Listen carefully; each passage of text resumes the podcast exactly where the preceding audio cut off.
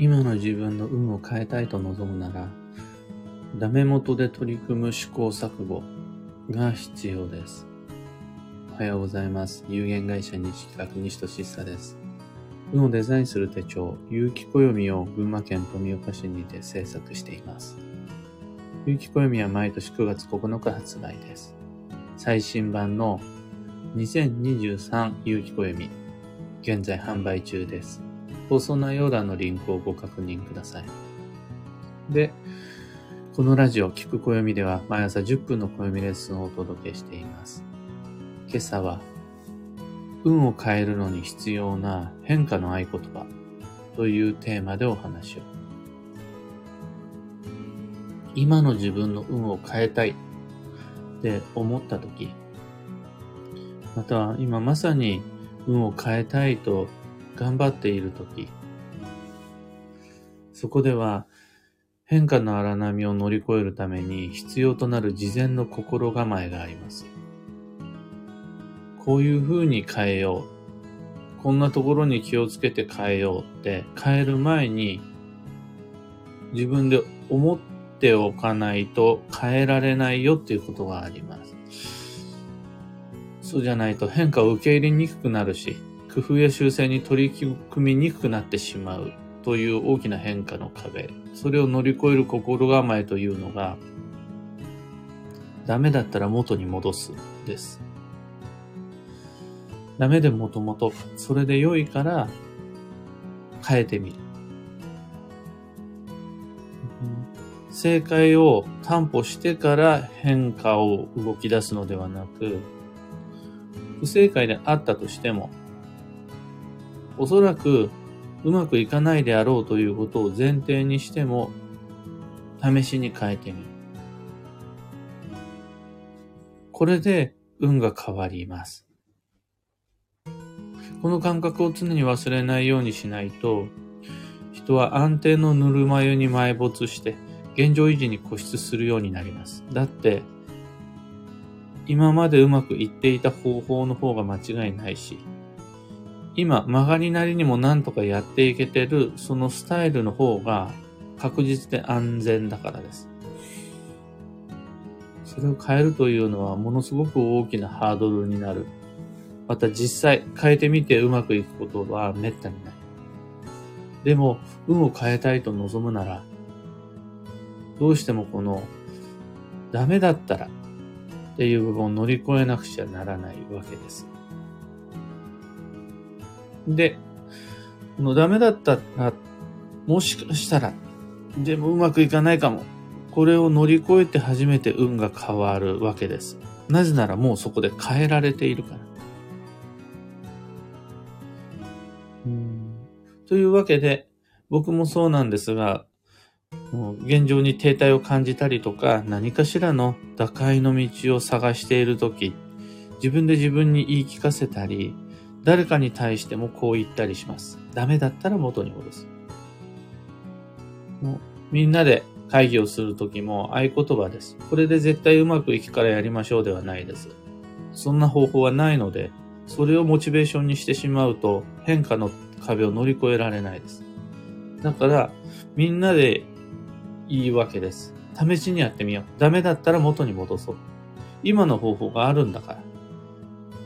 ダメだったら元に戻す。やっぱり変えようって思った時に他の誰より真っ先に自分が自分に対してダメ出ししてくるんですよ。変えてダメだったらどうするつもりなの？ど誰が責任取ってくれるの？そんな時に合言葉の登場です。いや、元に戻します。ダメだったら元に戻します。、もうあらかじめなんなら変えてダメだったらどうするのって言われる前に、もしもダメだったら元に戻します。で、自分で自分に言います。また、どんな正解よりも変える前の昔の方法、昔の形、昔の色、昔の音の方がいいですっていう人は必ず現れるもんです。今までと同じであるということは人にとって快楽なので、そっちの方が間違っていてもいいんで、そうすると、前の方が良かったわという言われるのは変化において必ず付きまとってくる当然の反応です。そして、実際その通りのことも多いです。となった時に、あ、じゃあもう元に戻そうかなって思えればそれで OK です。自分の中でも、ああ、前の方が良かったかもなって思った時に、でも変えたからには二度と絶対に後ろには戻らないではなくて、あ、じゃあやっぱ、ま、元に戻せばいいかな。これで変化の荒波乗り越えられます。あとは、変えたところで大した違いがないという変化もいっぱいあるはずです。いわゆる微調整であるとか、そんなのやったところで大して結果は変わんないんだから。という穏やかな変化です。でも、そういう変化こそ、だからいつでも元に戻せるし、変えても大した違いがないからやらないじゃなくて、違いがないんだからいつだって戻せるんだから変えようよ。という話になるわけです。変えたくない、変えられない自由に対、自分に対して、他人に対して、また変わらない現状に対して、ダメだったら元に戻す。これを合言葉に、今、目の前の試行錯誤を取り込んでいくという、この様が運を変えていきます。の変えたらダメだった。そしたら元に戻す。の事前の心の準備があってこそ僕たちは変化の流れに乗っていくことができます。そう考えると変わらない、変えられない現状に対して自分で退路を断つようにもう絶対うまくいかせなければならない。少しでも変えたら二度と後戻りはできないってしちゃわない方が実は運は良いです。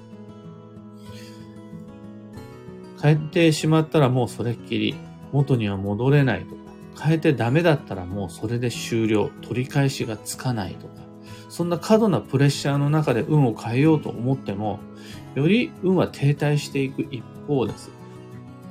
それいらないです。運を変えたいと望む。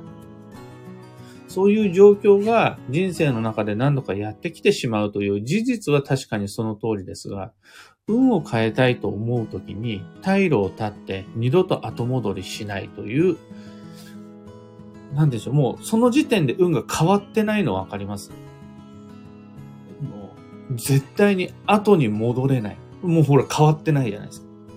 後にも戻れる。先にも行ける。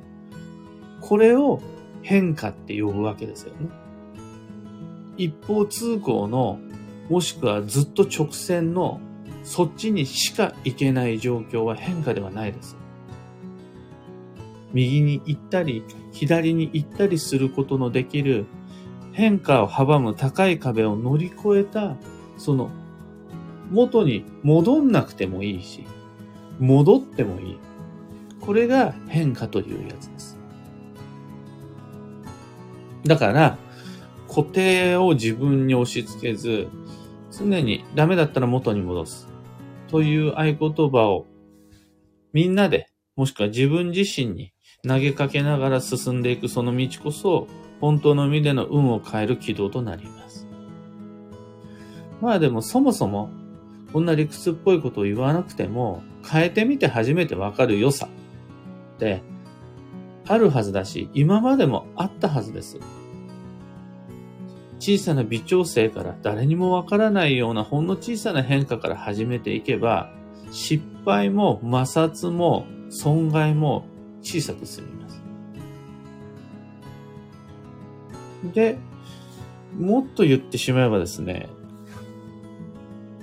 元に戻すということで2回の変化を味わえることができます。ダメで元々でやってみる。これで1つ目の変化。でも、ダメだったから元に戻す。これで2回目の変化です。2回の変化を経て戻ってきた元の道は前と全く同じではないです。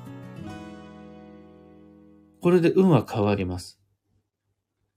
どうせ元に戻ってくるんだからという理由でどこにも行かなかった今の地点よりも他に行って経由して帰ってきた今の場所の方が変化です。というわけで、この試しに変えてみる。ダメだったら元に戻す。この二度の変化を前提とした今目の前の選択、実行、決断。これこそ運を変える秘訣です。より良い変化を望むならば、試しに髪型を変えてみる。通勤や通学の経路を変えてみる。いつも使ってるんだのとは違う歯ブラシにしてみる。いつもの行きつけのお店とは違うお店に行ってみる。かかりつけの病院を変えてみる。ダメだったら元に戻す。これで運が変わります。他の髪型は嫌だ。通勤通学、別の経路はもう無理だ。歯ブラシはもう絶対このままがいい。でも、運は変えたい。は、筋が通らないです。そもそも、それを拒絶してしまう自分は絶対に間違えたくないという変えたくない呪縛にも囚われてしまっているので、ダメだったら元に戻す。また、前の髪型にしてみる。また、前の歯ブラシにしてみる。なんだったら、違う歯ブラシと前と同じ歯ブラシ2本買ってきて、いつでも前の歯ブラシに戻れる状況にしてから、今ある目の前の小さな変化に挑戦してみる。これで運が変わります。今朝のお話はそんなところです。ヒント見つけてもらえたら、配信終了後、いいねのボタンを押してもらえると嬉しくなります。二つ告知にお付き合いください。一つ目が、暦ユーザーのためのオンラインサロン、運をデザインする暦ラボに関して。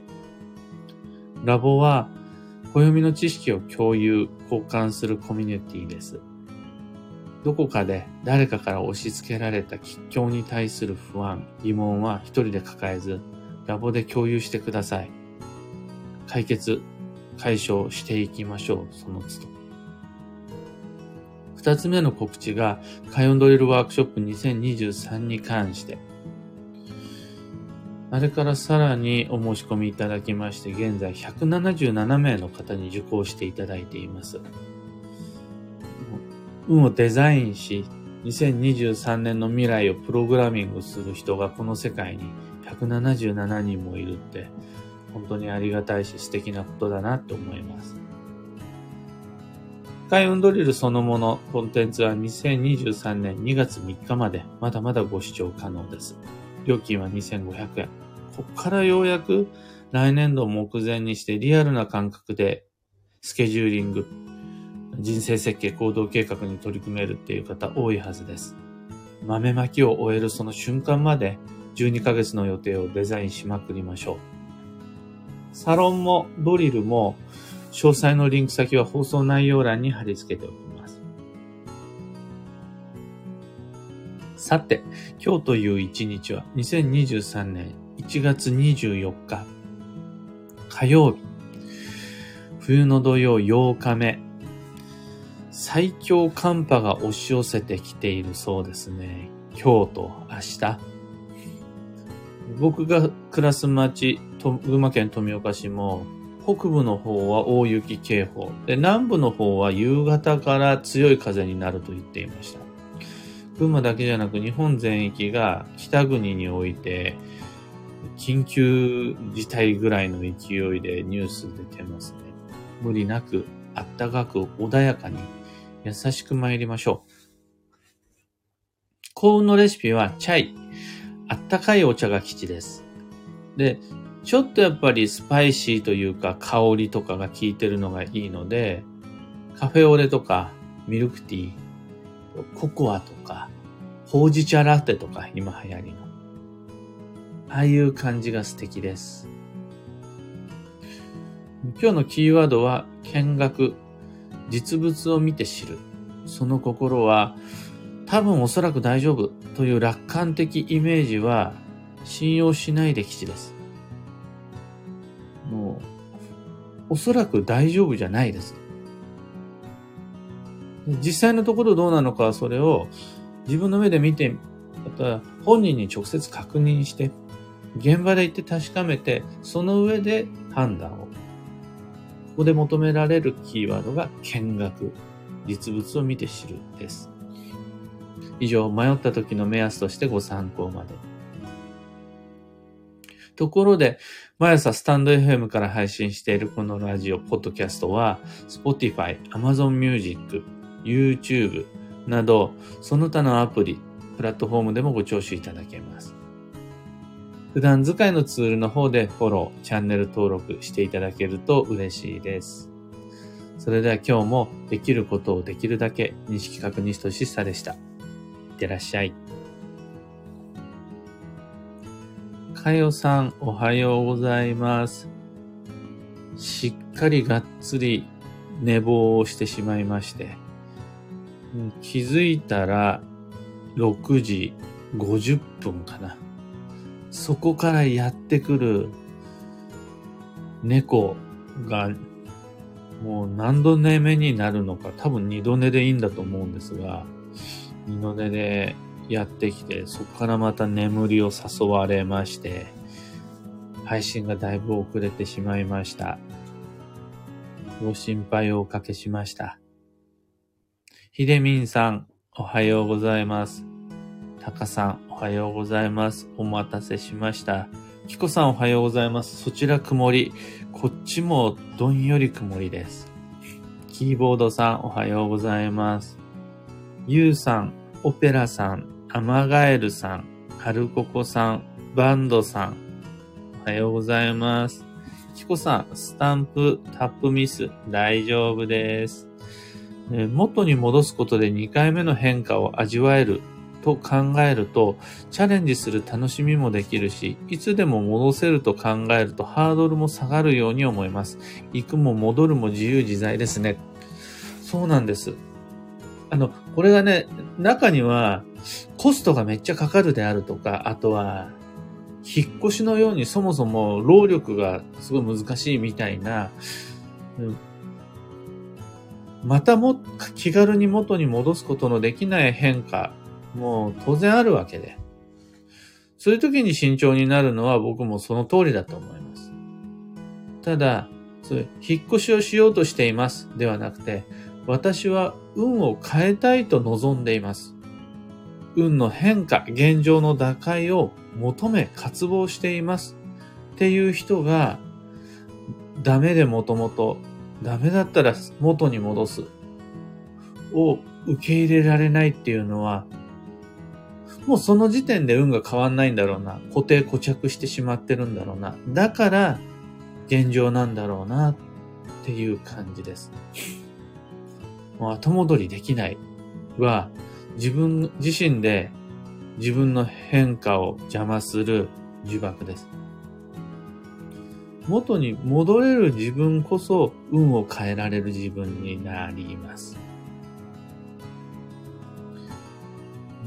モリーさん、おはようございます。共感しまくりの配信にうなずきまくりの朝です。変化しすぎようとする自分も、また変化をかたくなに嫌う自分もいます。けど、迂回の道で得た経験から食わず嫌いの自分はだいぶ減った気がします。些細な変化を楽しみながら今日も進んでまいります。とのこと。まあ、おっしゃる通りで、迂回の道を知ってる自分、あの、今の一本道だけではなくて、その他の可能性も味わったことのある自分は、それこそ柔軟性とか対応力、キャリアを積んで変化に強いですよね不安定な世相においても揺れずに柔軟に対応できるし、変えるべき時に変えて、また変化が必要だったら今の場所にさえ戻ってくることができる。これがあの、変化に必要な態度であり心構え。だから変化の時には合言葉として使えるといいなって思うんです。ダメだったら元に戻す。マミーさん、おはようございます。今日はチャイが飲みたいと思っていました。素晴らしい。暦の達人。チャイももちろんいいんですが、結構ハードルが高い人もいると思うんですよね、チャイが。そうすると、えー、家にあるもちろん紅茶でもいいし、コーヒーでもいいし。ただあの、あったかいのがいいです。ホットでいきましょう。テノルさん、おはようございます。というわけで、今日もマイペースに運をデザインして参りましょう。僕もあったかくして行って参ります。